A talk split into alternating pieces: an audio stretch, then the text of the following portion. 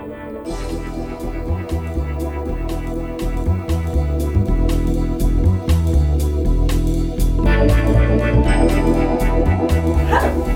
herzlich willkommen zu unserer neuen Episode von Meersicht, das Leben zwischen Kamm und Schere. Ich bin Stefanie Friseurin aus Leidenschaft aus dem hohen Norden. Wir kommen aus Rostock und neben mir sitzt André. Hallo Steffi. Ich bin auch Friseur aus Leidenschaft. Tatsächlich. Ich mache das ganz gerne, was ich da tue. Und äh, freue mich heute auf unsere neue Episode. Wir haben heute 30 Grad Hitzewelle in Deutschland. Arbeiten ist gerade für viele eine Herausforderung. Gerade Föhnen ist eine Strafarbeit und der Mundschutz ist quasi eine Gesichtssauna. Und passend zu der Hitzewelle in Deutschland haben wir heißen Stoff für heiße Tage mitgebracht. Wir werden heute gut gehend diskutieren. Ich glaube, man hat schon die leichte Ironie rausgehört, die André da reingebracht hat mit, hey, ich bin auch Friseur aus Leidenschaft. Denn die Frage, der wir uns heute stellen, ist, sind Männer die besseren Friseure, nur weil sie Männer sind? Ja, da bin ich ganz schön gespannt drauf.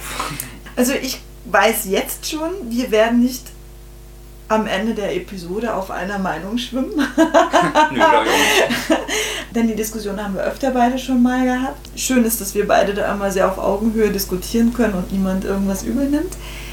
Und ich habe mir auch vorher weg schon ganz viel Mühe gemacht und habe äh, ganz, ganz viele Meinungen von außen dazu geholt, dass nicht nur unsere Meinung eine Rolle spielt. Ich habe zum Beispiel letztes Wochenende in der Nähe von Köln ein Seminar halten dürfen, endlich mal wieder. Und ähm, am Abendbrotstisch habe ich mit dem Salon von Monika da Silva gesessen und habe das Thema auf den Tisch gebracht, weil dort eben auch zwei Männer am Team sind und zwei Frauen. Also das war ein sehr gutes Gleichgewicht und eine wunderbar und wunderbar lustige Diskussion führen dürfen. Also herzlichen Dank nochmal an den Salon. Die werden bestimmt jetzt auch lauschen. Die waren nämlich ganz neugierig, was wir aus diesem Thema machen. Ich habe mir aber auch die Mühe gemacht und habe mal ein bisschen rumgegoogelt, was das Thema für Diskussionen bereits im Netz schon ausgelöst hat und habe davon auch ein paar Meinungen mal so mitgebracht. Die werde ich jetzt immer mal so ein bisschen vorlesen und dann denke ich, haben wir immer so ein paar Punkte, über die wir beide mal so richtig diskutieren können. Ist dir das recht, André? Na, ich bin gespannt. Grundsätzlich ist es ja so, dass nur 11,5% aller Friseure in Deutschland Männer sind. Tendenziell gerade steigend, weil der Beruf des Barbers, Barbiers ja doch wieder ein bisschen in Trend kommt und darüber eben auch wieder mehr Männer in den Beruf rein wollen. Aber derzeit sind wir bei 11,5 Prozent. Heißt, auf neun Friseurinnen kommt ein Friseur. Damit ist die Rarität Gold wert und mega beliebt bei Kunden. Du wehrst dich aber wirklich extrem stark damit, weil das sind für dich alles Vorurteile und damit ist jetzt die Diskussion eröffnet. Also, es ist so, dass im Netz die Got to Be Real sagt, ich schwöre nicht darauf, aber ich habe gemerkt, dass ich mich bei männlichen Friseuren einfach besser aufgehoben fühle. Er gibt mir wirklich gute Tipps und ich kann mich voll und ganz entspannen. Bei Frauen geht es mir komischerweise nicht so und da habe ich auch das Gefühl, dass man eher mal schräg angeschaut wird.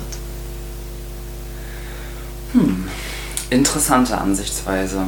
Also grundsätzlich glaube ich, ähm, dass es generell sehr schwierig ist, wenn wir verallgemeinern sprechen. Also dass grundsätzlich etwa jemand, also generell ein Geschlecht es leichter hat, ist ja eigentlich etwas, wogegen sich Frauen auch ganz oft wehren, dass sie Vor- oder Nachteil haben und das glaube ich halt auch. Also das ist so mein, mein Vorweg. Dass sich viele Frauen bei einem Mann wohler fühlen und von einer Frau vielleicht mal schräger angeguckt werden.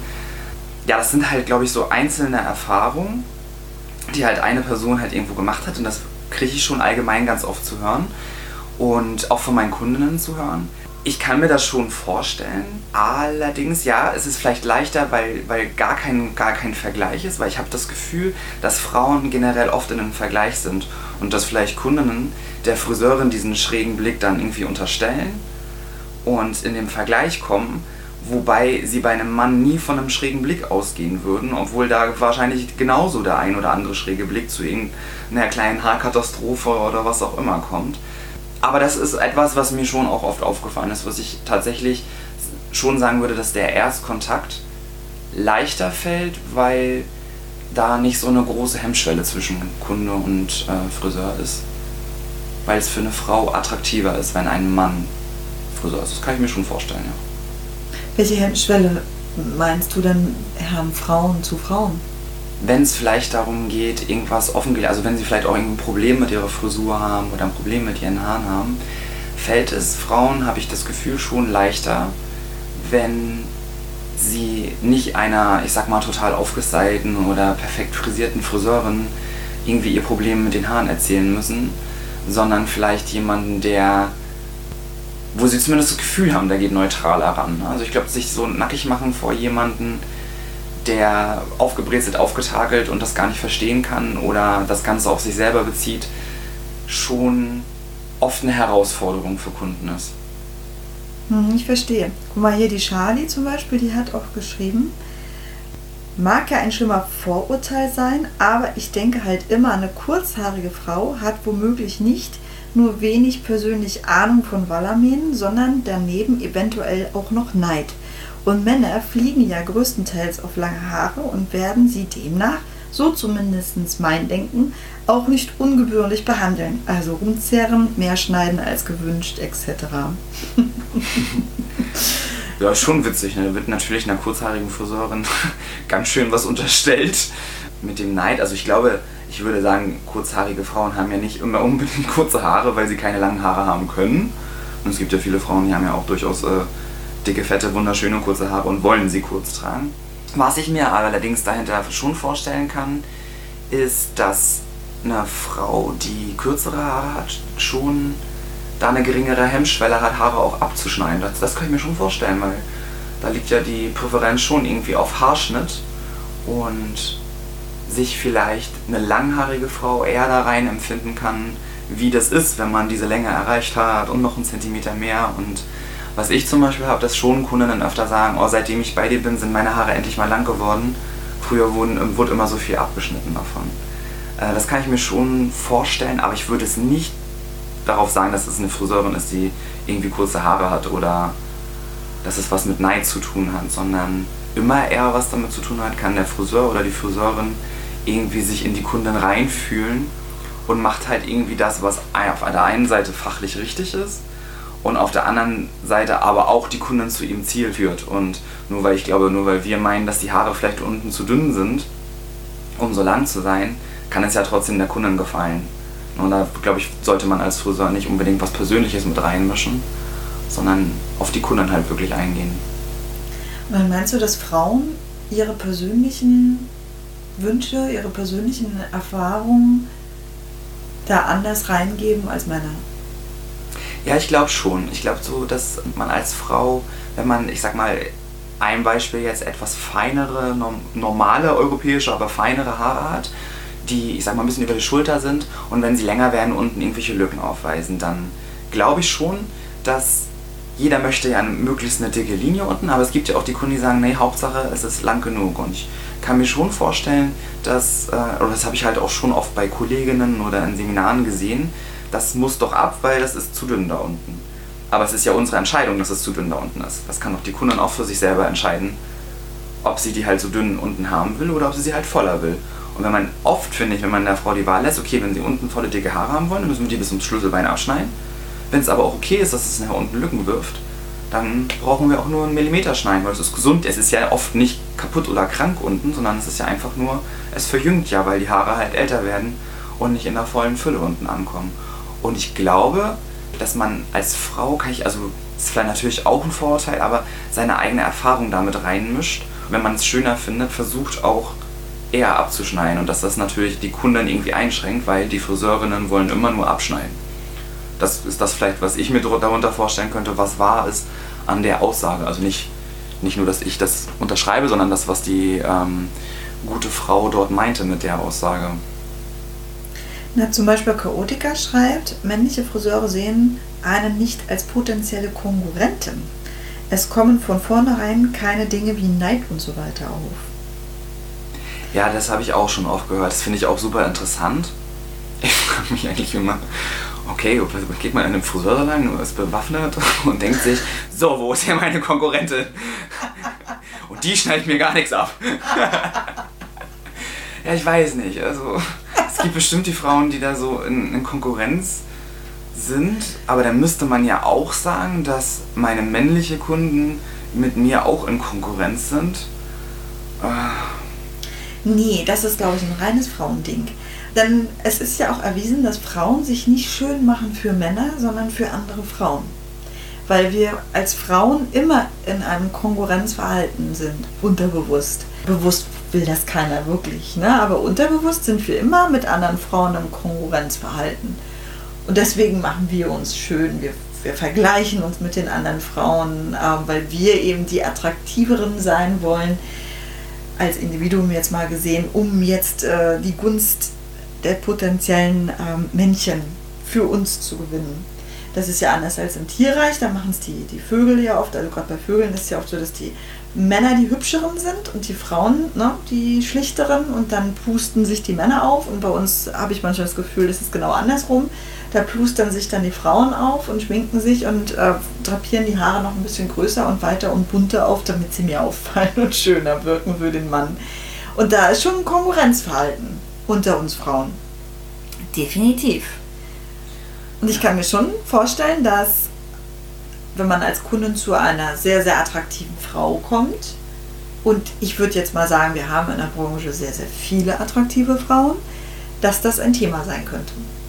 Wir hatten an dem Tisch, von dem ich vorhin sprach, dem Abendbrotstisch in, in der Nähe von Köln, hat tatsächlich die Monika auch gesagt, sie hat es mit einer Kundin gehabt, die als Neukundin bei ihren Termin hatte, setzt sich hin, dreht sich um und sagt, wie, Sie sind meine Friseurin? Nee, Sie sind mir zu schön. Das geht nicht, Sie können mir nicht die Haare machen. Wir haben herzhaft gelacht Tisch dass man auch die Offenheit, das so zu sagen, also dass man diese Offenheit besitzt, ist schon irgendwie ähm, echt witzig. Sie ist letztendlich bei der Chefin gelandet, was natürlich dann auch wieder so ein bisschen den Witz an dem Abend gebracht hat, dass die Chefin dann scheinbar nicht so schön war wie die Monika. Aber ähm, was dann vielleicht auch eine Beleidigung sein könnte. Aber äh, das, was ich ja nur damit sagen will, ist, dass tatsächlich für viele Kunden das ein Thema sein könnte. Wenn eine Frau schön ist, dass die mir vielleicht auch zu schön sein kann. Ja, deswegen, das Konkurrenzdenken zu groß wird. Ja, ja, ja, das kann ja, das kann ja durchaus sein, weil natürlich, wenn die meisten Menschen irgendwie visuell geprägt sind, ich glaube um die 80 Prozent der Menschen äh, entscheiden vieles aufgrund von visuellen Reizen, dass man sich danach natürlich auch den, nach dem ersten Eindruck irgendwie seine Friseurin und seinen Stylisten wählt. Allerdings glaube ich nicht unbedingt, dass das dann was mit Mann und Frau zu tun hat, sondern eher mit, welche Frau ist erfolgreich. Und ich glaube schon, dass jüngere Frauen es in der Friseurbranche schwerer haben als gestandene Frauen. Also als, ich sage jetzt mal irgendwie Frauen Ü30, Ü35, die selbstbewusst und erwachsen sind und reifer sind, die oft ja trotzdem noch genauso schön ist, aber dieses Jugendliche so ein bisschen vorbei ist. Ich glaube tatsächlich, wenn die, die also das kommt ja natürlich auch dran, in welchem Salon du bist, aber wenn wir mal so bei uns davon ausgehen, wo die meisten Kunden ja auch über 30 sind, da kann ich mir schon vorstellen, dass du vielleicht als Frau mit einer jüngeren Frau in Konkurrenz gehst, weil du hast nicht mehr diese langen Walla-Walla-Mähen, weil deine Haare vielleicht schon nicht mehr ganz so frisch sind, schon ein paar chemische Aktionen hatten und ein bisschen kürzer geschnitten werden sollen und deine Stylistin hat jetzt Haare bis zum Po und äh, ist irgendwie gerade 20. Das kann ich mir schon vorstellen, aber ich tue mich ein bisschen schwer damit, dass das ähm, deswegen so ein Mann-Frau-Ding. Dafür gibt es auch nicht genug Männer, als dass Frauen danach entscheiden könnten, zu einem Mann zu gehen. Ja, aber wenn sie die Entscheidung hätten, würden sie wahrscheinlich dann ja, aus dem Grund heraus schon eher zu einem Mann gehen. Ja, aber dann glaube ich, wenn ich das jetzt so bei uns auf, auf den Salon betrachte, dann müssten ja viel mehr Frauen grundsätzlich immer zu mir kommen wollen. Ja, aber ist ja auch so. Ja, aber wir haben ja nicht laufend das Ding, äh, nee, ich möchte gerne zu Herrn Ledermann, nee, ich möchte gerne zu Herrn Ledermann, nee, ich möchte mal gerne zu Herrn Ledermann. Das ist ja nicht unbedingt. Das merkst das du bloß Thema. nicht, weil du nicht so oft ans Telefon gehst. Aber doch, tatsächlich, also gerade bei Neukunden ist es schon so, dass dann eben die Frage schon explizit danach ist. Ich habe gehört, bei Ihnen arbeitet ein Mann, ich würde gerne zu denen. Ja, aber ja, das mag vielleicht bei Neukunden sein, weil das dann vielleicht, wenn sie noch nicht bei einem männlichen Friseur waren, aber es hat nichts mit der Konkurrenzsache zu tun, das kann ich mir schlecht vorstellen. Weil da müssten ja viel mehr Stammkunden, die äh, reiferen Frauen oder die Ü30-Frauen müssten ja viel mehr von den jüngeren Mädels weg wollen zu mir oder so. Und das passiert ja tatsächlich nicht. Also das würde ich nicht so als äh, allgemeingültig unterschreiben. Allgemeingültig nicht, aber ich denke schon, dass äh, es so einige gibt, die, wenn wir mal in die Statistiken reingucken, die tendenziell eher beim Youngsterlisten vielleicht angefangen haben und jetzt bei dir sind. Und ja, das aber ich glaube, das was mit Anziehung ja, aber zu tun hat, das- mit das- der männlichen Anziehung. Genau, aber das passiert genau, das wäre genauso passiert, wenn anstelle von mir eine vielleicht reifere Friseurin oder so hier gearbeitet hätte und kein Jungstylist. Danke. also, Ich ich bin das so ich, also es reicht, das würde jetzt nicht ausreichen, um, um zu sagen, dass rein, dass ich deswegen erfolgreicher als Friseur bin im Vergleich zu den jungen Mädels wegen Konkurrenzding. Also das reicht für mich nicht aus für die Beweisführung, dass ich immer noch keine Haare schneiden können müsste, um erfolgreicher zu sein, nur weil ich ein Mann bin. Mhm. Dafür Mhm. sind zu wenig Leute. Ja, also ich, ich glaube schon, dass man selber nicht unbedingt immer die Wahrnehmung hat davon, wie man von Menschen angeschaut wird. Das sieht das aus manchmal einfacher oder leichter oder es ist denen offensichtlicher und ich kann jetzt als Außenstehender schon sagen, dass man schon merkt, auch im Salon, dass Kunden, die jetzt zum Beispiel mit Farbe sitzen und bei einer Kollegin sind, in ihrer Einwirkzeit schon sehr genau zuhören, was du mit deinen Kunden besprichst, wenn du Beratungsgespräche machst und sehr interessiert sind und schon sehr genau aufpassen, Mhm. weil sie schon sehr neugierig auch sind, wie du mit deinen Kunden umgehst. Und ich glaube ja auch, dass Männer ja grundsätzlich eine andere Art und Weise haben zu kommunizieren in der Beratung. Und dass es darüber hinaus natürlich auch nochmal interessanter ist, weil es ist ja wieder dieses Anderssein. Genau, das ist zum Beispiel, das, das würde ich auch unterschreiben, weil was mir in Beratung auffällt, gerade wenn ich äh, mit Mitarbeitern, in, wie, wie macht man Beratungsgespräche oder warum ist da was in der Reklamation falsch gelaufen, warum ist da was in der Beratung falsch gelaufen, weil es halt immer dieses emotionale Kommunizieren ist. Also sei es in der Reklamation, ist es ja ganz oft so, dass eine Frau ähm, oder dass, wenn wir unsere Mitarbeiterinnen nehmen, dass sie sich dann irgendwie angepikst fühlen persönlich. Und das habe ich auch zum Beispiel nie wirklich gehabt. Ne? Also ich, auch als ich Mitarbeiter ganz am Anfang war und ich Reklamationen hatten und wir uns darüber unterhalten haben, war es immer sachlich. Also ich bin da nicht emotional darüber angepikst und auch jetzt, wenn der Kunde eine Haarfarbe nicht gefällt oder so, äh, bin ich nicht angepikst. Und genauso ist diese ganze Beratung weniger dramatisch, weil ich habe schon das Gefühl, dass Frauen sich dann vielleicht manchmal nicht trauen, etwas Kritisches bei einer Kundin anzusprechen. Also vielleicht einfach mal zu sagen, nein, das funktioniert nicht mit dem Long Bob, weil diese Schläfenhaare viel zu kurz sind. Die werden nie lang da unten sein. Das wird auch niemals werden. Das wird nicht unsere Frisur. Ne? Und ich glaube tatsächlich ja, dass das äh, in dem Sinne leichter ist, weil, weil, weil ich, also ich will jetzt nicht sagen, dass das jeder Mann kann, aber einfacher verpacken kann, ohne dass eine Frau das vielleicht so übel nimmt. Weil wenn du das als Frau auch vielleicht noch ein bisschen emotionaler verpackst, mit, wenn ich jetzt nur an unsere Mädels denke, mit, oh nee, das geht bei ihnen ja leider nicht, weil sie haben da ja so vorne, sie haben sie schon gesehen, und sie haben da ja so feine Härchen, die, ähm, na, und dann wird das ja so ein emotionales Gedöns und ich sag mal ein bisschen rumgejammer darüber, dass das ja leider nicht werden kann, weil das da vorne so ist. Und dann ist es wieder nicht lösungsorientiert. Und das kann ich mir schon vorstellen, dass das unterschiedlich betrachtet wird, ja. Da fällt mir jetzt ähm, auch ein Abendbrotstischgespräch zu ein, weil der Toni aus dem Team meinte auch, dass Frauen ja weniger Komplimente und auch äh, Feedback von Frauen annehmen können. Wird ja auch oft versketcht, dass wenn man als Frau auch etwas Positives sagt, dass der andere einem unterstellt, dass es gar nicht richtig ist.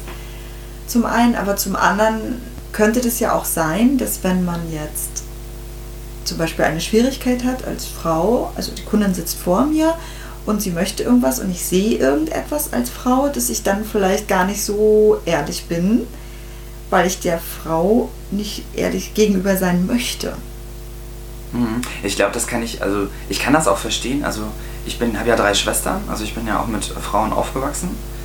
Dadurch finde ich das manchmal witzig, ich kann das schon verstehen, dass man, wenn man, ich sag mal selber, wenn man jetzt mal noch nicht mal Haare nimmt oder sowas, Figuren und Klamotten oder so nimmt und äh, man sieht was bei einer anderen Frau und weiß selber, wie man sich fühlt, wenn man eigentlich vielleicht irgendwie gerne dieses Kleid oder diesen Bikini, diesen Badeanzug, diese Hose oder sowas tragen möchte und es eigentlich vielleicht für eine andere Figur gemacht ist und nicht unbedingt für meine Figur, dass das schwierig ist, weil man war ja selber schon mal verletzt, als die beste Freundin das vielleicht gesagt hat oder so, wenn ich äh, das so von meiner Schwester be beobachte oder damals so beobachtet habe, dann war sie selber verletzt und dann trauen sie sich nicht zu sagen. Das fällt mir halt wesentlich leichter, meiner Schwester alleine ein Feedback zu geben. Ich kann mich an eine Situation mit einem Kleid erinnern, da sagt meine eine Schwester zur anderen, nein, das kannst du trotzdem tragen, das kannst du trotzdem tragen. Und meine Schwester meinte, ja, aber ist mein Bauch nicht noch ein bisschen, bisschen zu viel nach der Schwangerschaft? Und so, nein, du kannst das tragen, trag das ruhig weil sie sich nicht getraut hat. Und ich habe halt gesagt, oh, das Kleid ist eigentlich für eine andere Figur, das ist eigentlich nicht unbedingt für deine Figur. Ich würde ein anderes Kleid nehmen, da gibt es schönere. War sie natürlich auch erstmal ein bisschen traurig. Im Nachhinein ja doch dankbar dafür, dass sie nicht irgendwie ein Bild von einer Jugendweihe hatte, wo sie von der Seite steht und sich irgendwie denkt, oh, dieses Bild löschen wir aus dem Familienalbum, das darf nie jemand sehen oder so. Ne? Ähm, und ich glaube, das kennt tatsächlich äh, jeder und das habe ich schon ganz oft sei es in, in einer Beziehung gehabt oder auch zwischen uns beide, dass es dann ganz oft mit, als du bist, aber auch gemein oder so dann ja, gesagt wird. Aber ich meine das ja gar nicht unbedingt gemein, sondern ich sage nie was von alleine. Also ich muss ja niemanden, also wenn es alleine so um mich geht, dass Frauen ganz oft mir die Meinung gerne aufdrücken wollen, was sie vielleicht irgendwie von meiner zu kurzen Hose oder meinem bunten Pullover oder so halten. Ich habe aber gar nicht danach gefragt. Also es ist mir das, eigentlich egal. Das Und das ich das zum Beispiel Frauen nicht sage, aber wenn sie dann erfragen und ich ehrlich das sage, dass sie dann natürlich äh, angepiekst sind. Und deswegen denke ich, dass es nicht unbedingt dadurch leichter ist, weil ich sage es ja auch den Kundinnen und sie sind schon auch angepiekst darüber. Also deswegen würde ich das nicht unbedingt unterschreiben, dass deswegen Frauen lieber zu einem Mann gehen, weil sie von dem lieber das Feedback hören. Also ich glaube nicht, dass eine Frau grundsätzlich von mir gerne hört, dass ich ihre Haare doch als zu dünn empfinde, als dass sie einen Longbob hätte. Oder dass äh, eine Frau super gerne von einem Mann hört, dass ihre Figur für ein anderes Kleid gemacht ist. Also ich glaube, dieses, das stimmt nicht so zu hundertprozentig. Was mir auf jeden Fall dazu einfällt, ist, dass ich tatsächlich dich nicht mehr frage, so oft, ob du irgendetwas gut an mir findest, weil du extrem kritisch bist, ja. Und ich für mich manchmal sage so, ich fand das eigentlich ganz toll zu dem Zeitpunkt, als ich dich gefragt habe. und manchmal ist es vielleicht auch einfach äh, schlau, nicht alles zu wissen. Mhm. Denn ich weiß, ich habe, ähm, das ist schon ein paar Tage her, das war nur damals mein Auszubildende, meine erste Auszubildende, die ich als selbstständige Friseurin hatte, die war zauberhaft. Die war so witzig in ihrer ganzen Art und Weise. Und die hat mir meine Farbe aufgetragen. Und so trocken wie sie damals schon war, haut sie dann raus, na, Erich, aber die haben auch schon ganz schön viele graue Haare. Und ich war damals 30 oder so. Ich war vollkommen platt. Bei mir ist der Vorteil, meine Haare werden nicht vorne so schnell grau, sondern eher so über den Wirbel. Da schaut man sich tatsächlich nicht so oft an. Ich habe das war gar nicht wahrgenommen. Jetzt hat sie mir auch noch eine Farbe aufgetragen. Ich konnte noch nicht mal gleich gucken. Ich musste also noch ein paar Wochen warten, bis überhaupt genug Ansatz da war, dass ich mit dem Spiegel da hing und mir das angeschaut und mir gedacht, Scheiße, ich habe wirklich graue Haare. Jetzt ist immer die Frage, muss man das immer alles wissen? Weil bis zu dem Zeitpunkt ging es mir gut. Ich habe mich jugendlich und frisch gefühlt und es auch dementsprechend ausgestrahlt. Mhm. Jetzt mit dem Wissen, dass ich da oben graue Haare habe, wurde ich dann nämlich unsicherer, wenn ich dann einen Ansatz habe und irgendwo gesessen habe. Mhm. Habe ich mir gedacht, oh, sieht jetzt irgendeiner meine grauen Haare? Also es hat ja auch innerlich was mit mir gemacht. Ja, von daher äh, ist es vielleicht manchmal auch ganz gut, dass man es nicht ja. weiß. Ist vielleicht auch der Grund, warum Frauen nicht so mhm. unbedingt dann offen und ehrlich sind, weil sie vielleicht der anderen Frau auch nicht wehtun wollen. Weil sie sich ja, dann vielleicht auch sagen, es ist doch gar nicht wichtig, dass sie das jetzt weiß. Weil wenn der Bauch, wenn ich mal bei dem Kleid bleibe, wenn jemand mal schwanger war und sie hat noch Bauch, dann ist ja auch noch mit einem anderen Kleid da. Ja, aber was anderes würde vielleicht besser aussehen. Und ich glaube, das könnte, da könnte vielleicht dieser, der Hund begraben sein. Man nimmt sein eigenes, aber ich würde es vielleicht gar nicht unbedingt wissen wollen und ähm, packt das damit rein. Aber irgendwann viel später denkt man sich, ich hätte gerne jemanden gehabt, der mir gesagt hat, dass es wirklich so ausgesehen hat oder dass ich nicht alle sechs Wochen meine Haare färben kann, sondern dass ich vielleicht schon mal nach vier Wochen hingehen muss. Und ich glaube tatsächlich, also es ist ja nicht so, wenn es, wenn es Frauen vielleicht im Allgemeinen nicht hören wollen würden, dann hätte ich ja weniger Kunden. Weil ich es ja grundsätzlich schon. Was aber bedeutet, weil du dich ja so ein bisschen vehement dagegen weigerst, dass Männer von vornherein bessere Friseure sind, dass sie ja dann ja eigentlich doch bessere Friseure sind, weil sie. Aber nicht, weil sie ein Mann sind. Naja, doch, weil du ja als Mann anders kommunizierst als eine Frau. Nee, weil einfach, weil ich mich traue zu sagen, dass ihr anders einfach viel zu toll ist für ihr. Aber das kannst du doch als Frau genauso. Also das hat doch nichts. Also ich kann doch nicht sagen, also du siehst doch auch, ob es zwei Zentimeter sind. Ja. Und dann kannst du es ihr doch sagen. Wie ist denn dein Fazit daraus? Ich meine, letztendlich, wir diskutieren ja. Ich habe, Mhm. gesagt, diese Diskussion aus dem Netz, ich habe die Diskussion da an diesem Abendbrotstisch gehabt. Und grundsätzlich ist, glaube ich, allgemein diese Meinung, Männer sind die besseren Friseure. Allein, weil sie Mann sind. Und jetzt hatten wir so dieses Thema. Was ist denn dein, dein, dein Fazit daraus oder dein Tipp für weibliche Friseure, dann das auszugleichen? Also erstmal glaube ich, dass allgemein dieses Urteil besteht, dass Männer die besseren Friseure sind. Und dann kommt erstmal ein Punkt. Frauen sagen dazu ganz gerne, weil sie Männer sind. Na, also das glaube ich ist eher die richtige Formulierung. Ja. Und wenn wir mal also diesen ersten Satz nehmen, Männer sind bessere Friseure, das stimmt auf gar keinen Fall. Also, weil es gibt ja in der, es gibt ja nichts, also ich habe ja nicht zwölf Finger oder einen Sinn mehr oder ein besseres Augenlicht oder kann Farben anders sehen oder Formen anders sehen. Also das, also die Grundeigenschaften haben ja beide genau die gleichen. Also was müssen wir sehen? Wir müssen sehen können und entscheiden können und die Sachen, die, die man ja kann, die lernt man ja in, in der Ausbildung oder in Seminaren. Dann ist es so, dass ja dieser Satz dann gerne kommt von weiblichen Friseuren ganz oft, womit ich ganz oft konfrontiert werde, weil du ein Mann bist, bist du ein besserer Friseur. Und das ist ganz oft meiner Meinung nach einfach okay, wenn, wenn Friseure sich oder Friseurinnen sich nicht unbedingt gerne mit ihrem Defizit auseinandersetzen wollen, sondern einfach das, den ganzen Erfolg unbedingt darauf schieben, dass du hast es leichter, weil du ein Mann bist.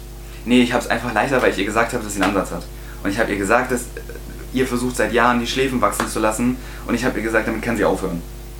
Das wird nicht mehr lang.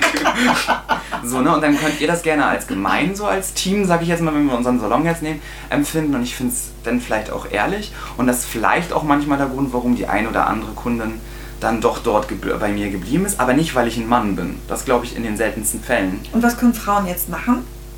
Das war Ähm, jetzt eigentlich die ja, Frage. genau. Mhm. Also weniger auf sich beziehen, also weniger von sich ausgehen. Also weißt du, das ist ja in, in, in dem ganzen Friseurteam, so eine, das ist ja das, was du ja zum Beispiel auch sagtest. Ähm, also ich hätte das nicht hören wollen, dass ich schon so viele graue Haare habe. Na, und deswegen beziehst du das vielleicht auch auf eine Kundin. Und eine Kunde, äh, Kollegin von uns will vielleicht nicht unbedingt hören, dass sie feine Haare hat. Und deswegen konfrontiert sie Feinhaarkunden nicht immer unbedingt damit, dass das zu dünne Haare sind. Oder nimmt Probleme bei Kundinnen nicht so ernst, weil sie vielleicht sagt, hm, das ist ja auch meins. Sondern einfach neutral aus der Sache rauszugehen. Ne? In der Kommunikationslehre gehst du ja immer aus dieser Sache raus in eine Metaebene. Und dann bist du geschlechtlos. Dann stehst du einfach da und beobachtest die Dinge, wie sie sind. Und dann sind es halt Locken, die trocken sind, aber es sind nicht meine Locken, weil meine Locken sind ja auf meinem Kopf. Und die Locken von ihr sind auf ihrem Kopf. Und, ne, also, selbst wenn meine morgens nicht doof liegen, nützt es ihr ja noch immer nichts, dass ihre Locken morgens doof liegen. Also ähm, einfach aus dem eigenen Kopf herausgehen und überlegen, wie das so ist. Und ich glaube, deswegen habe ich das schon manchmal, dass äh, Kolleginnen sagen, oh, die Frisur von der Kundin ist ja irgendwie komisch oder warum hast du da so einen Pony oder so geschnitten? Weil ich einfach versuche, immer in diese Kunden reinzugehen und zu gucken, okay, wenn ich morgens meine Haare hinlege und das nicht liegt, dann müsste das so und so sein, damit es liegt. Und nicht mit, naja, hat halt feine Haare und ich habe auch feine Haare. Wird eh nie liegen. Blonde, blondierte Haare brechen immer ab. Muss ich halt mit leben, wenn sie blond sein will. Aber vielleicht will sie ja gar nicht so blond sein. Das Ganze einfach ein bisschen außenstehender zu betrachten, ist eigentlich mein Tipp. Und nicht halt oberflächlich. Das ist ja auch eine oberflächliche Vorverurteilung, wenn man jetzt irgendwie in einem Vergleich zu einem Mann geht, zu sagen, der hat es halt leichter, weil er ein Mann ist. Weil grundsätzlich, wenn wir schon sagen, dass Männer in der Minderheit sind, eine Minderheit hat es ja nie unbedingt leichter. Äh, Ja, dann, das ja, allgemein gesehen schon. Ich glaube trotzdem, dass die, die Minderheit Mann in der Friseurbranche es trotzdem leichter hat, weil sie eben die Exoten sind, weil sie die Rarität sind. Ja, ich glaube im Erstkontakt, also das glaube ich auch, dass wenn du in den Salon reinkommst und wir alle in einer Reihe stehen und Neukunden wahrscheinlich zu einem ganz hohen Teil sagen würden, wenn alle Zeit haben, dann würde ich gern zu André gehen. Das glaube ich schon. Aber die Erwartungshaltung ist auch viel größer. Ah, spannend. Also ich glaube, die Erwartungshaltung bei mir ist auch viel größer als bei jeder anderen Friseurin dann. Okay. So, ach, das mit dem Wirbel hat noch keine Kundin hingekriegt. Aber bei mir wird der Wirbel dann auch ein Thema. Und dann muss ich den Wirbel auch hinkriegen. Oder dann muss das Blond dann auch so hell sein. Also dann muss das auch funktionieren. Ich glaube tatsächlich, dass dann auch, also wenn man das schon nimmt, dass Männer es leichter haben, die Erwartungshaltung auch höher ist. Hm. Das habe ich zum Beispiel, wenn ich zum Beispiel so Kunden aus dem Salon habe, weil vielleicht eine Kollegin krank ist, weil vielleicht auch eine Jungstylistin mal krank ist und man dann diese Kunden übernimmt, dass sie dann, oh ja, dann gehe ich mal und dann mal gucken, was, mal gucken, was dann passiert. Also meinst du, die Kunden erwarten jetzt Wunder von ja. dir?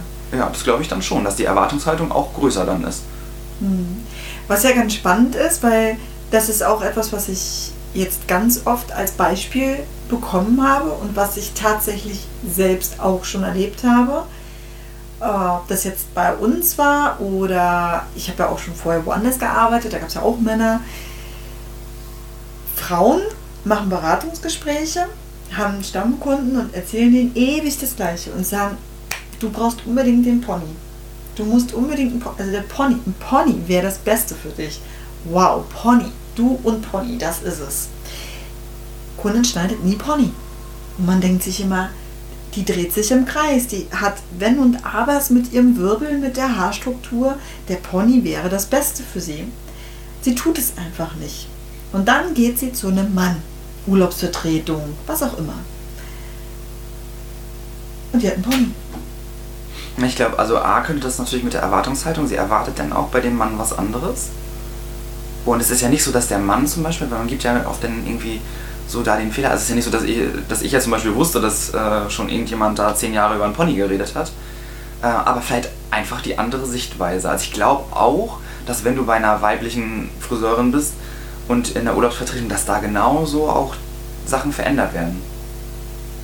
Also meinst du, da hast du jetzt nur die Wahrnehmung, weil Ja. dann der Mann das Ja. verändert hat, dass es dann mehr auffällt, als wenn. Ja, also so guck mal zum Beispiel, als Sandra hier bei uns ihr Baby bekommen hat und ihre Ku- Kunden ja auch auf alle anderen verteilt waren, dann hat Sandra gesagt, warum hat denn Jenny jede Haarfarbe anders gemacht als ich? Die haben alle neue Haarfarben.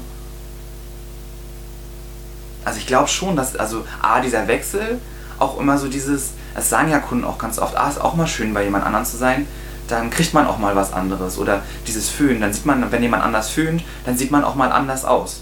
Hm. Das glaube ich schon. Weil ich habe das auch, dass Ich meine glaube, Kunden... es gibt leider keine Statistik dazu. ne, Nee, ich glaube, ich habe auch das Gefühl, dass wenn meine Kunden woanders sind, dass ich oft denke, oh, wieso hat sie denn jetzt, okay, jetzt auf einmal was anderes und sonst muss das immer der Haarschnitt sein oder so. Also ich glaube, das ist was Allgemeines, aber nicht, weil sie bei einem Mann ist. Also so- Vielleicht Ja. sind sie ein bisschen offener bei einem Mann, ne? weil sie auch eine andere, aber auch eher, weil sie auch eine andere Erwartungshaltung haben. Sie erwarten auch nicht, vielleicht erwarten Kunden bei, also das ist nur Spekulation, wenn sie zu einer Friseurin in den Wechsel gehen, ja, ich lasse meine Spitzen nachschneiden und Ansätze färben und vielleicht erwarten sie bei einem, haben sie bei einem Mann einfach eine höhere Erwartungshaltung. Hm. Aber damit ist es ja nicht unbedingt leichter. Ne? Also, Schau mal, die Nachtbiene, die hat geschrieben, seltsamerweise sind in der Frauendomäne der Haare gerade unter den bekannten Profis erstaunlich viele Männer. Ich unterstelle denen deshalb einfach mehr Ehrgeiz, mehr Drang, sich fachlich etwas anzueignen. Vielleicht ergreifen sie den Beruf auch mit viel mehr Bewusstsein. das habe ich auch schon oft gehört, das wurde mir auch schon oft ähm, so gesagt oder es wurde mich gefragt. Und ich kann es mir schon vorstellen. Also wenn ich, wenn ich so an meine Berufsschulklasse zurückdenke, dann ist das so gewesen, da waren ja extrem viele Frauen. Ich glaube, wir waren irgendwie 30 Frauen und drei Männer. Ja, die Männer sind heute schon auch wirklich noch in, in der Branche und ähm, haben alle auch die Ausbildung beendet bei Frauen. Also es gab keinen Abbruch bei den Männern. Klar sind es auch nur drei gewesen vielleicht so 30. Also ähm, ich kann mir schon vorstellen, dass, weil es natürlich nicht so leicht ist, wenn ich nur so mich nehme, also ich wurde schon also wenn, als ich gesagt habe, dass ich Friseur werden will, wurde es schon stark hinterfragt bei allen. Also ich musste mich super rechtfertigen, warum ich dann mit diesem guten Zeugnis und warum ich dann kein Abitur mache und warum ich dann nicht studieren gehen will, warum ich dann jetzt nur Friseur werden will und ich will doch irgendwann mal eine Familie ernähren und ich werde doch so nie Geld verdienen und alle möglichen Vorurteile wurden da rausgeholt. Jeder hat irgendwie schief geguckt, ob es Freundeskreis oder Familie sind. Und ich glaube, wenn man sich dann doch entscheidet, dann entscheidet man sich natürlich mit dem Punkt ein, auch, dass es einem egal ist, was die anderen darüber denken. Und das kann ich mir schon vorstellen, dass es eine bewusstere Entscheidung ist, dass weniger Männer Friseur werden, weil sie es erstmal irgendwie interessant finden, gucken wir mal, sondern ich glaube schon, dass die Männer, die Friseur werden, in der Regel sich das schon gut überlegt haben, ob sie Friseur werden wollen. Ja, die Traumjägerin hat nämlich geschrieben, ich habe auch die Theorie, dass männliche Friseure den Beruf wirklich aus Leib und Seele ergriffen haben und nicht nur, weil ihnen nichts anderes einfällt. Ansonsten ist es ja leider doch auch häufig so, dass Mädels dann aus Ideenmangel Friseuren werden und die bringen dann eine ganz eine andere Arbeitseinstellung mit. Ich habe das Gefühl, das war früher schon mehr so aus Ideenmangel. Jetzt gerade mm, ist es nicht unbedingt dieser Ideenmangel, ich habe nicht das Gefühl, dass es ist so wie, ich weiß nicht, was ich werden will, werde ich mal Friseurin. Ich glaube, das ist so ein altes Thema. Ich glaube, heute ist es eher so, ich stelle mir was anderes darunter vor. Also sie stellen ja. sich den Beruf rosiger vor. Ähm, da würde ich jetzt aber nicht unbedingt sagen, ich glaube, also keine Statistik oder so, ich glaube aber auch, dass ähm, es auch Männer gibt, die sich das auch anders vorstellen. Ne? Also es fällt natürlich immer nicht so krass auf, weil es halt nicht so viele Männer gibt. Deswegen fallen die Männer, die die Ausbildung abbrechen, jetzt auch nicht so krass auf. Aber ich glaube, früher war das doll so, dass es äh, Ideenlosigkeit oder halt leider Gottes ja damals auch so, deswegen hat der Friseurberuf ja eine schlechte, einen schlechten Ruf ganz lange gehabt. So, wenn das Schulzeugnis nicht gut genug war, dass einem suggeriert wurde, ja, dann bist du jetzt halt Friseurin. Na, ich glaube, das war früher schon ganz, ganz doll so. Ähm, deswegen hatte ich, war ja noch so in so einer, in, in so einer Grenzzeit, wo das anfing ein bisschen besser zu werden, aber deswegen hatte ich ja auch noch diese Konfrontation. Und ich glaube, heute tatsächlich ist es nicht unbedingt, weil es Ideenlosigkeit ist, sondern weil sie sich an sich diese reine Arbeit vom Stylen und hübsch machen und färben und flechten und Co. schön vorstellen und gar nicht unbedingt wissen, was so drumherum dazugehört. Ich glaube, ja. das ist eher so ein Punkt. Ich glaube tatsächlich auch, dass die, die Mädels, die in die Phase kommen, sich über Berufe auseinanderzusetzen und Entscheidungen zu fällen, in welche Richtung sie gehen. Natürlich mit dem Friseurberuf ganz viele Mädchenträume und Mädchenvorstellungen verbinden. Ne? So, ach, ich habe da so meine Barbie und meine Styling-Puppe gehabt und habe doch schon immer ganz gerne Zöpfe gemacht und ein bisschen geschminkt und meiner Freundin dann die Augenbrauen nachgemalt und Lidschatten aufgetragen und es hat so viel Spaß gemacht ja, das, das ist natürlich so aus dem Spielerischen heraus, Haare zu machen und Make-up zu machen, hat natürlich auch einen ganz anderen Charakter, als dann tatsächlich jeden Tag im Beruf zu stehen und viele unliebsame Arbeitsprozesse auch zu haben, die man natürlich bei der, bei der Puppe zu Hause nicht hatte. Mhm. So dieses, ich sag mal schon alleine dieses tägliche immer wieder Haare waschen, das ist als Friseur gesehen ja relativ langweilig, wenn man es mal so mhm. sieht. Ne? Und es ist aber ein Prozess, der immer wieder da ist, immer wieder da ist, der immer wieder gemacht werden muss. Und es gibt mhm. für jeden Friseur natürlich auch Dienstleistungen, die er nicht mag. Also ich glaube, die Masse der Friseure mag keine Dauerwellen. Mhm. Und äh, so dieses monotone Wickeln, das nervt die, da haben die alle keinen Bock drauf, das wird gerne weggeraten, ja. weil man da gar keine Lust drauf hat. Mhm. Und ähm, es sind aber Dienstleistungen, die gemacht werden müssen, die eben halt nicht so viel Spaß machen. Mit diesem tausendmal hier spülen und da fixieren und nochmal spülen und noch eine Flüssigkeit drauf. Das ist halt öde, es ist langweilig, es stinkt. Mhm. Ähm, dass das durchaus ja auch Spaß machen kann, muss man vielleicht manchmal auch erst für sich entdecken, aber grundsätzlich ist es für die Masse langweilig. Diese, diesen Teil hat man immer mit bei. Dann, was glaube ich auch ganz viele verkennen, ist, dass es körperlich anstrengend ist. Wenn man den ganzen Tag auf den Beinen ist und immer läuft und rennt. Oder auch als Azubi ja viel noch auf der Stelle steht, wenn man viel beobachtet, viel zuschaut. Dann ist man gar nicht so sehr in Bewegung, dann tun einem schon mal irgendwann die Füße weh, dann tut einem der Rücken weh. Und na, ne, das, mhm. Es wird, glaube ich, sehr, sehr unrealistisch betrachtet und deswegen haben wir meines Erachtens auch die höchste Abbruchrate. Also die Friseure haben ja die höchste Abbruchrate in der Ausbildung. Wir sind bei fast 50 Prozent. Mhm. Das ist ich, äh, also richtig viel. Und ähm, wenn man überlegt, dass eben von, von 30, die jetzt bei dir in der Klasse waren, 50 äh, Prozent abbrechen. Wette ich mit dir, dass das zu 90 Prozent dann wiederum Frauen sind, die mhm. dann abbrechen, weil sie eben sehr unbewusst diese Entscheidung oder vielleicht auch unüberlegt oder mit falschen Vorstellungen diesen Beruf herausgewählt haben. Ich mhm. finde es aber auch spannend, dass ja zum Beispiel die Branche darunter leidet, dass ja gar nicht so viele auch Friseur bleiben.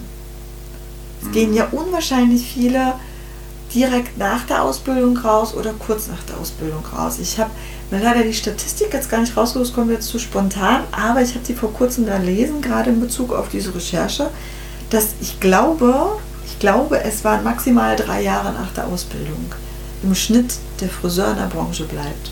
Mhm. Heißt, es wird ja auch kaum jemand alt in der Branche, verhältnismäßig mal gesehen. Also wir mhm. haben überdurchschnittlich viele junge Friseure ich glaube auch, dass das dann wieder Frauen sind, ne? weil da wieder diese Entscheidungen gefällt wurden, dann zieht man es vielleicht noch durch, dann macht man die Lehre, dann arbeitet man drin, aber so wirklich glücklich ist man damit nicht geworden. Mhm. Und dass Männer dann wiederum sehr bewusst diese Entscheidung gefällt haben und deswegen vielleicht auch in der Branche bleiben. Also mhm. ich kenne zumindest keinen Mann, der die Ausbildung abgebrochen hat oder aus dem Beruf rausgegangen ist. Mhm. Kenne ich nicht. Ich kenne aber Dutzende Frauen. Mhm. Ja. Dutzende. Hm, schon interessant. Aber ist es nicht so, wenn man schon eine andere Einstellung auch zum Beruf hat, dass man darüber hinaus nicht dann auch automatisch erfolgreicher ist? Ich denke schon. Ja, aber dann müsstest du ja immer noch sagen, 50 Prozent, dass immer noch die anderen Frauen, die in der Branche bleiben und die in der Branche sind, auch noch die falsche Einstellung zum Beruf haben. Nee, das will ich nicht damit sagen, aber ich glaube, es fällt natürlich ganz anders auf. Dann schau mal hier, ich habe hier, warte, das habe ich, wo habe ich es denn? Das fand ich sehr witzig, da habe ich herzhaft gelacht, als ich das gelesen habe. Ah, hier. Ich würde das ganz ehrlich eher mathematisch angehen, sagt Tinkarella. Da in etwa 80% der Friseure offensichtlich ihr Handwerk nicht beherrschen und der prozentuale Anteil der Männer in diesem Beruf eher gering ist, ist nach Adam Riese die Gefahr, an jemanden zu geraten, der nichts drauf hat, wesentlich geringer so rein rechnerisch. Ja, das ist ein witziges Beispiel. Das stimmt. Das stimmt bestimmt. Also, wenn du es ausrechnest, äh, macht das schon Sinn. Aber nichtsdestotrotz bleibt ja diese Aussage, Männer sind bessere Friseure, weil sie Männer sind, ist ja falsch wenn wir über Einstellungen reden, also. Ja, an dem Punkt hast du schon falsch. recht, weil ich glaube schon, dass wenn man einfach mal diese 11,5% Männer nimmt, wenn die sagen, die haben jetzt die richtigen Einstellungen, mhm. gibt es auf jeden Fall auch diese 11,5% Frauen, ja. die die gleiche Einstellung haben und den gleichen Ehrgeiz haben und dementsprechend genauso gut sind. Nur dass sie dann aus meiner Sicht heraus in der Schublade landen mitunter, in der sie nicht reingehören, wo Männer es dann leichter haben, sich aus der Schublade Friseur, du kannst nichts, du bist nichts. Ähm, ja, aber dafür stecken sie ja, stecken, kann, ne? stecken ja männliche Friseure in tausend anderen Schubladen. Ne? Also, und dann kann man jetzt die Nachteile noch aufzählen. Ich glaube, das wiegt sich im Endeffekt schon aus. Das Na komm, dann hau raus deine Nachteile, die du als männlicher Friseur hast. Ich glaube, die sind, sind wir Frauen uns ja dann auch nicht unbedingt bewusst. Ja, zum Beispiel ist ein ganz, ganz großes Vorurteil, dass äh, du ja immer mit irgendeiner Sexualität zu tun hast. Das ist die Menschen dich ja immer in irgendeine Schublade stecken, weil es super interessant ist. Und ein männlicher Friseur, der muss automatisch homosexuell sein und der muss automatisch äh, jedes Klischee dann irgendwie erfüllen. Ähm, von, von dem die Frauen sich dann da, sag ich mal, irgendwie nähern oder so. Ne? Das ist ja auch ein riesen Nachteil in der Branche, weil, also ob du homosexuell bist oder nicht, ähm, hast du ja trotzdem keinen Bock, nur weil die Frau sich jetzt irgendwie gerne einen schwulen Friseur so wünscht oder so, da diesen Hexentanz die ganze Zeit irgendwie so mitzumachen. Und ich glaube schon, dass man sich als Mann in der Branche oft wie so ein Äffchen im Schaufenster irgendwie auch fühlt. Ne? Also das kenne ich halt schon. Also dieses, mir fällt das nicht mehr so doll auf, mit dem, dass die Kunden mich beobachten, aber so wenn so jemand am Laden vorbeigeht, dann dort zu gucken oder ähm, das ist schon, das ist auch oft unangenehm. Ne? Also und irgendjemanden überhaupt irgendwo zu sagen manchmal. Das war manchmal schon so, ich wollte eigentlich auch nicht unbedingt über meinen Beruf reden und habe denen auch nicht so gerne erzählt, einfach weil ich keine Lust auf diese Urteile oder die Blicke oder so der anderen Menschen hatte. Ne? Und deswegen denke ich so, hm, ist das eigentlich auch so null und nichtig, dass du so viele Vorteile hast, wenn du so viel als Mann auch in der Rechtfertigung bist in der Branche. Und dann, dann auch immer noch so von deinen Kolleginnen zu hören kriegst, dass du es alles viel leichter hast. Ne? Also, Wie ist denn das für dich eigentlich? Ich meine, du bist ja jetzt hart im Korb, ne? mhm. Wie, wie, also, glaube ich, ist das ein Vorteil oder ein Nachteil? Nee, ist auch ein totaler Nachteil. Also ich finde das jetzt nicht ganz so schlimm. Dadurch, dass ich, hatte ich ja vorhin schon gesagt, dass ich ja nun auch mit drei Schwestern aufgewachsen bin. Auch da die Erwartungshaltung bei mir irgendwie höher ist, dass ich mich gefühlt irgendwie zusammenreiße und gefühlt äh, die Sachen so hinkriege, die dann alle anderen nicht hinkriegen, wo ich mir denke, ja, habe auch noch keine Kollegin gehabt, an die man diese Erwartung hat, dass die das alles noch nebenbei mitschafft und emotional mitträgt und sich den Tinnef anhört und das ausbadet und das kann und ähm, egal ob jetzt Chef oder nicht Chef, habe ich schon das Gefühl, dass ich auch als ich ein Mitarbeiter war, immer die Erwartungshaltung habe, dass äh, man irgendwie öfter einspringen muss, äh, man ja irgendwie auch flexibler ist. Das hat man natürlich, glaube ich, auch oft, wenn, wenn du als Frau jetzt vielleicht irgendwie auch kein Kind hast oder so. Aber dadurch, dass zum Beispiel bei uns das ja auch so ist, dass viele Frauen ja oft auch nicht in Vollzeit arbeiten oder weniger Stunden arbeiten, ähm, das ganz klar ist. Dann, ich sag mal, wenn man 30 Stunden arbeitet, dann hat man sich ja bewusst für diese 30 Stunden entschieden. Und dann will man ja auch nicht mehr arbeiten und dann ist es auch irgendwie schwieriger einzuspringen, gerade wenn man auch noch ein Kind hat oder Co. hat. Aber wenn man jetzt als ähm, Friseur oder Friseurin auch Vollzeit arbeitet und ja, dann muss man halt, also dann ist man ja irgendwie auch flexibler, wenn man vielleicht irgendwie kein Kind hat. Dann muss man auch irgendwie immer einspringen und für alles irgendwie so gerade stehen und das ausbaden und das managen und das mit hinkriegen. Und ich glaube, viel Verantwortung drückt, drücken wir in unserem Laden schon auf mich ab, weil da vielleicht nicht diese weibliche Energie dann ist, ne? Also weil da vielleicht mehr Ruhe ist, ne? Also was aber auch nicht immer unbedingt fair ist, ne? Hm, na, jetzt sind aber nicht alle Männer so ausgeglichen wie du, ne? Mhm. Ja, ich meine, Also, deswegen, deswegen würde ich das nicht mhm. verallgemeinern. Deswegen habe ich ja, Ja. so bei uns im Salon. Es ist ja nicht immer überall. Wir hatten ja auch schon Mitarbeiter, wo es nicht entspannter, sondern dramatischer wurde. Ne? Also, äh, Ja, ne? also das, äh, deswegen meine ich, das würde ich Ja. das, das, das kann man jetzt auch nicht geschlechterspezifisch sagen oder so. Das ist nur Mhm. das, was, was mich betrifft. Ne? Also ähm, nicht, was allgemein Männer in der Branche betrifft. Also da habe ich zu wenig Ahnung, wie es äh, anderen damit geht. Und deswegen meine also, aber darum meine ich auch, dass man das nicht so geschlechterspezifisch immer unbedingt sagen kann, weil du kannst natürlich ja auch, egal ob Mann oder Frau heutzutage, egal welche Sexualität ähm, ein Mensch hat, ähm, also ich weiß nicht, die lesbische Friseurin äh, ist ja auch irgendwie immer ein Thema. Also kennt man auch nicht so viele, Aber es ist natürlich nicht so offensichtlich, ne? ähm, Unbedingt. aber ist dann auch, äh, Aber das ist zum Beispiel etwas, Ja. was mir vor kurzem eben gerade der Toni äh, gesagt hatte, bei diesem Armutessen. ich komme mal wieder darauf zurück, dass er nämlich als homosexueller Friseur eben auch beanstandet, dass zum Beispiel er als, als homosexueller Mann äh, immer negativer noch äh, behaftet ist als zum Beispiel eine homosexuelle Frau. Also dass homosexuelle Frauen ist dann aber auch wieder noch leichter als homosexuelle Männer, weil homosexuelle Männer ja auch noch wieder schneller in Schubladen auch eingeschoben werden und homosexuelle Frauen nicht unbedingt auffallen auch, Mhm. ne?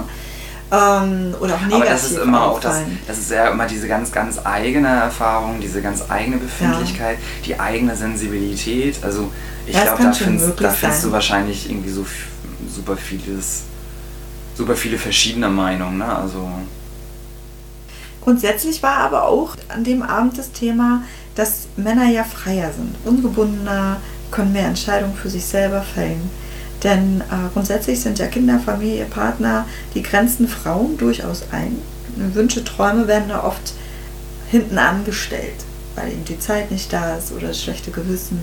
Ist es dann vielleicht doch wieder so, dass Männer die besseren Friseure sind, weil sie die Zeit haben und die Möglichkeiten haben, mehr aus sich zu machen als Frauen? Nee, ich glaube, deswegen sind sie nicht die besseren Friseure.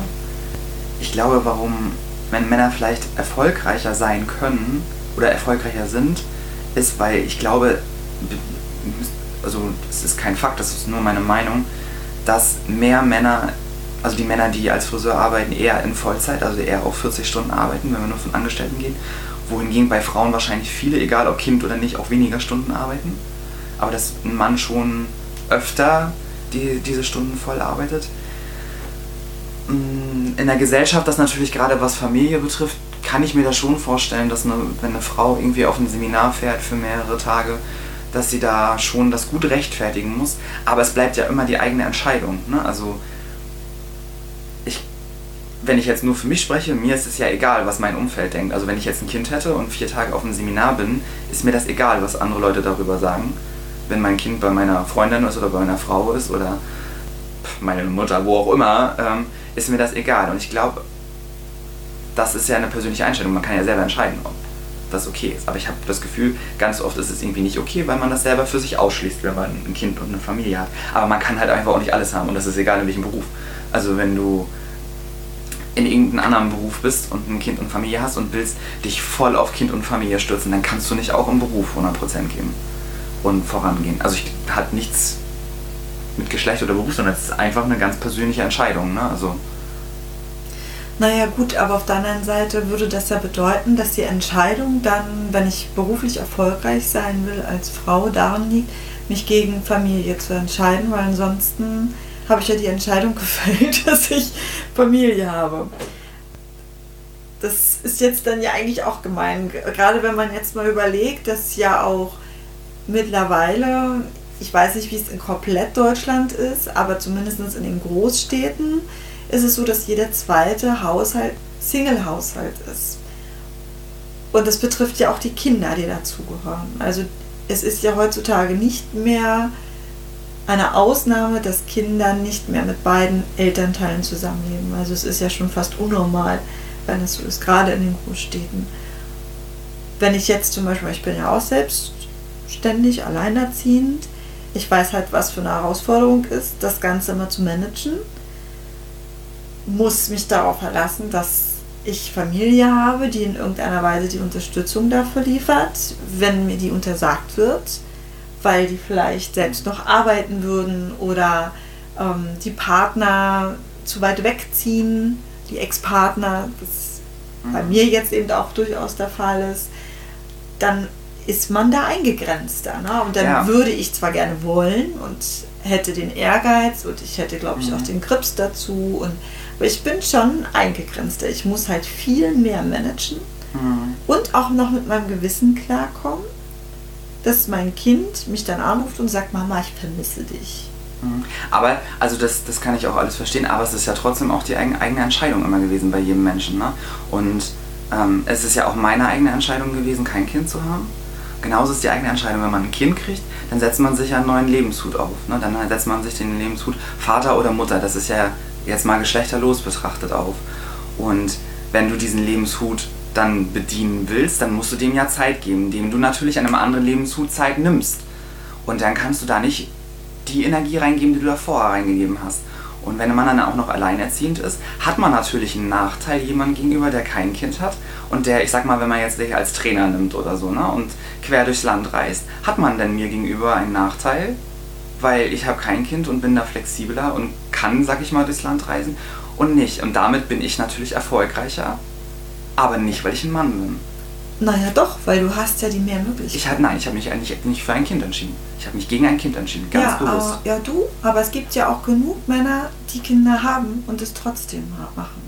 Weil ja dann die Frau. Ja, aber dann hat die Frau sich doch entschieden, auch nicht diesen Erfolg als reisende Trainerin zu sein sie hat sich doch, also das ist ja eine Entscheidung, die du ja auch triffst für deine Familie, für diesen Lebenshut. Oh, ich glaube, dass du mit dieser These jetzt ganz, ganz viel. Äh, nee, ist ja nicht schlimm. Also du, du bedienst doch. Nein, aber du, aber nee, du bedienst doch eine ganz, ganz neue Rolle und das ist doch das mhm. eigene Ego, was das Problem ist, dass man gerne, sag ich mal, das und das machen würde, aber nicht, weil man irgendwie eingebunden ist ja, man kann halt nicht auf allen Hochzeiten im Leben dann irgendwie tanzen. Und mhm. damit ist ja nicht der reisende Trainer der bessere Mensch und der erfolgreichere Mensch. Weil am Ende des Tages sitze ich auch alleine in meinem Zimmer und muss meine Kämpfe alleine ausfechten und werde nie irgendwann jemanden haben, der mich anruft äh, und sagt, ich vermisse dich, ich habe dich lieb oder sonst was. Und deswegen denke ich, dass wenn du dir Zeit abspackst und einen neuen Lebenshut bedienst, dass du dich schon, also dass du dich damit halt automatisch, und das sind, sich glaube ich einige nicht bewusst, automatisch entscheiden, ein Stückchen dort zurückzunehmen und einem neuen ein Leben zuzugeben. Aber ich, das ist ja keine Wertung, es ist ja nicht, dass das damit besser oder schlechter ist. Ganz oft beneide ich andere auch dafür, welche Lebensführer sie sich genommen haben und weiß gar nicht immer, ob ich nachfolgend immer alles genau so machen würde, wie ich es getan habe. Aber ich bin nicht besser und nicht erfolgreicher, weil ich ein Mann bin. Punkt. Deswegen ist das das eigene Ego, was das Thema damit immer ist. Und das finde ich dann unfair, andere damit zu kritisieren, die irgendwie erfolgreich sind in dem, was sie machen, weil sie diesen Lebenshut haben und einen anderen halt einfach gar nicht haben. Also ich habe diesen Lebenshut halt einfach gar nicht. Und mhm. dadurch kann ich das bedienen. Aber das, ich sage jetzt mal, auch wenn das jetzt anpieksen ist, aber dass vielleicht andere in der Branche diesen Lebenshut, den ich gerne habe, auch gerne hätten, ja, dann hätten sie aber andere Entscheidungen treffen müssen. Ne? Also dann ist das ja aber auch nicht mein Fehler, dann ist das das eigene Ego, was das Problem ist. Hm. Was aber wiederum bedeutet, dass äh, man, ob jetzt Friseur oder nicht, auch in anderen Branchen, mhm. Ja nur erfolgreich sein kann, wenn man sich gegen Familie entscheidet. Das höre ich jetzt gerade so ein bisschen raus. Das ist so ein bisschen, glaube ich, schwierig und auch Es kommt ja darauf an, ne? was du selber als Erfolg mhm als Erfolg, wenn wir jetzt dieses als reisenden Trainer als Erfolg nehmen, was oder ob du den erfolgreichen Friseurunternehmer oder den erfolgreichen Friseur im Salon. Also, na, das, das stimmt nicht. Du kannst, also, nee, definitiv hat das nichts damit zu tun. Das ist ja, was ist dein persönlicher Erfolg? Für mich bedeutet mein Erfolg das, was ich tue. Wenn für dich oder wenn für eine Mutter das auch Erfolg ist, was sie anstrebt, aber sie schafft es nicht, weil sie ein Kind hat, dann kann sie das natürlich nicht erreichen, weil es einfach nicht möglich ist. Hm. Ich finde nicht, dass sie weniger erfolgreich ist. Aber sie kann das nicht erreichen. Aber ihr, ihr Erfolg ist doch ein ganz anderer. Na gut, es geht ja jetzt aber auch gerade darum, wie, wie, wie man die Branche wahrnimmt. Und innerhalb der Branche empfindet man den Mann als den äh, stärkeren, besseren, interessanteren Friseur. Und wenn wir jetzt einfach mal in die Branche reinschauen, wenn ich zum Beispiel auf eine Bühne gehe, ne, also gehen wir mal auf einer der wunderbaren Veranstaltungen, die uns dieses Jahr alle untersagt sind äh, und äh, ja, verloren gegangen sind. Aber wenn man jetzt auf eine, eine Top Hair zum Beispiel gehen würde, auf eine Bühne schaut, würde man den, die 11%, 11,5% nicht spüren. Da stehen übermäßig viele Männer im Verhältnis zu den Frauen. Das heißt, da haben wir ja das optisch auch schon irgendwie. Also man sieht ja, man sieht ja dann nur Männer. Also das ist ja schon, dann sieht man ja doch wieder, dass die Männer in der Branche erfolgreicher sind, also als Friseure erfolgreicher sind, weil sie es können. Weil sie die Zeit haben, weil sie die Möglichkeiten haben, die Frauen oft nicht haben. Ich glaube, die sie sich oft nicht nehmen dann. Ne? Also, mhm. weil der Mann lässt ja das Kind auch bei der Frau zu Hause, wenn er ein Kind hat. Mhm. Und wenn die Frau aber, das haben wir auch im Team und das weißt du selber auch, das Kind nicht loslassen will und alles mit dem Kind machen will, dann hat sie die Entscheidung getroffen ja. fürs Kind, aber dann kann sie nicht auf der Bühne tanzen. Punkt. Ach, ein Dilemma. Dilemma. Und wenn das, äh, aber wenn das, wenn das, ich sag mal so, wenn das jetzt, ist, äh, wenn die, wenn ich jetzt auf einer Bühne tanze und du nicht. Und du empfindest mich als erfolgreicher und du kannst es ja nicht, weil du hast ja das Kind und kannst es ja nicht machen. Mhm. Ja, aber wo ist es denn mein Fehler? Also wo habe ich es denn leichter, weil? Sondern es, na, das sehe ich halt, das sehe ich halt wirklich anders. Ich glaube, das ist und es gibt halt, glaube ich, so viele Beispiele für Frauen in der Branche, die ich bin jetzt gar nicht, aber ich glaube, eine, glaube ich, hat keine Familie, keine Kinder, aber die behandelt ihre Familie, äh, ihre, ihren ganzen Salon wie ihre eigenen Kinder.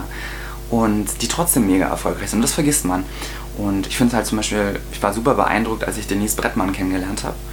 Ähm, damals mit ihren Invisibobbles, die hat Kinder und die ist super erfolgreich mit ihrem Mann zusammen mit dem Unternehmen. Martina Acht, eine Koryphäre in der ganzen Friseurbranche. Hat eine Tochter. Hat eine Tochter. Thierry Stettweiler, glaube ich, hat keine Kinder, aber ist super familiär. Also ich kenne ja. wenige Friseure kennengelernt, die ihr Team so behandeln, als wenn es irgendwie ihre eigenen Kinder sind. Und mega erfolgreich. Gabi Bayer, eine Koryphäre in der Friseurbranche und äh, Irene Panse ist auch eine ganz große oder eine ganz große Bekanntschaft oder eine ganz große bekannte Friseurin.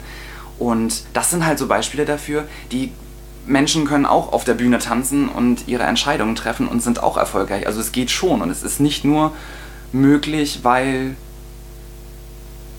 man ein Mann ist. Also ich sag mal so, man nimmt diese berühmten Friseure, aber wen nennt man denn immer mit Namen? Sagen irgendwie immer alle Udo Walz. daran sieht man ja dann doch, es gibt sehr, sehr viele starke Frauen. Ich glaube, dass man die 11,5% starke Frauen dann äh, nicht so wahrnimmt wie die 11,5% starke Männer. Ich glaube trotzdem, dass es noch unwahrscheinlich viel mehr Zündstoff und ähm, Diskussionsstoff hätte. Wir könnten wahrscheinlich noch fünf Stunden drüber diskutieren.